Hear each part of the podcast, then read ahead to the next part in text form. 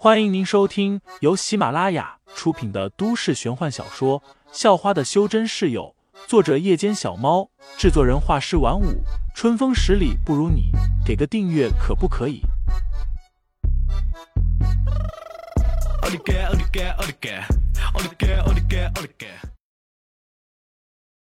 第一百三十二章，又来六架战机上。只见从鸟背掉下。又往下方坠去的废材，突然长出了一双翅膀。那双翅膀为红色，发着光，缓缓扇动着，又借助气流的升力，让废材滑翔了起来。盘旋了一圈之后，废材又飞回了凤尾金雕的背上。幸好老子急中生智。废材暗暗骂道：“刚才那双翅膀是他控制着花瓣形成的，在云层中坠落。”凤尾金雕很难发现它，要不是有这双翅膀，从这么高的地方摔到地面，还真不知道会发生什么事。废材也有些怒了，但更多的还是无奈，因为刚才凤尾金雕摧毁了一架战机，剩下的这两架肯定会把他当成敌人。上！废材喊道。凤尾金雕也不知道有没有听见，不过。他还是明白了废材的意思，瞬间掉头，朝着追在后面的两架战机飞去了。接着，废材再次展开花瓣羽翼，从鸟背借力一跳，朝着正好的战机飞了过去。接近之后，废材便一剑劈在了机翼上。驾驶舱内的正好只觉得一片红光闪过，接着就发现战机在空中失去了平衡，开始打转了。那是人吗？郑豪的脑袋几乎一片空白了，只剩下这一句话在回荡。许久，他才想起来战机即将坠毁，便弹射了出去。吴宇宁很聪明，他虽然还是不知道对方是什么来头，但已经意识到，即使是如此先进的战机，也伤害不了对方了，便赶紧掉头跑了。重新落回了鸟背的废材顿时长叹了一声，脸上有着无奈。没想到晚上也会被发现，还引来了三架战机。他隐隐觉得这件事还没完，对方损失了两架战机，不将此事调查清楚，绝对不会罢休的。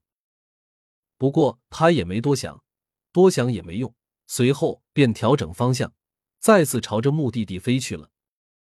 没多久，他再次追上了那架私人飞机。不过这一次。凤尾金雕懂事了很多，没有再跟着并排飞行，而是直接以两倍的音速超了过去。柳飞机长、空姐等人早已经懵了，就这么呆呆的望着窗外飞过的巨鸟，还有那名不知是何方神圣的人，也不知道在想些什么。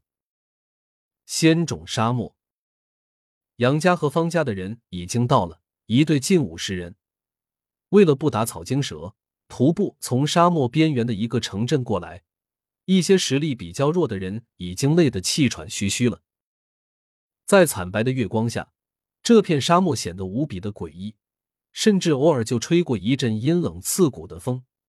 那些胆子小的立即就被吓得起了一身鸡皮疙瘩，全身的汗毛都竖了起来。就是在前方的沙丘上。作为向导的一名方家修真者低声说道。指挥着众人摸过去。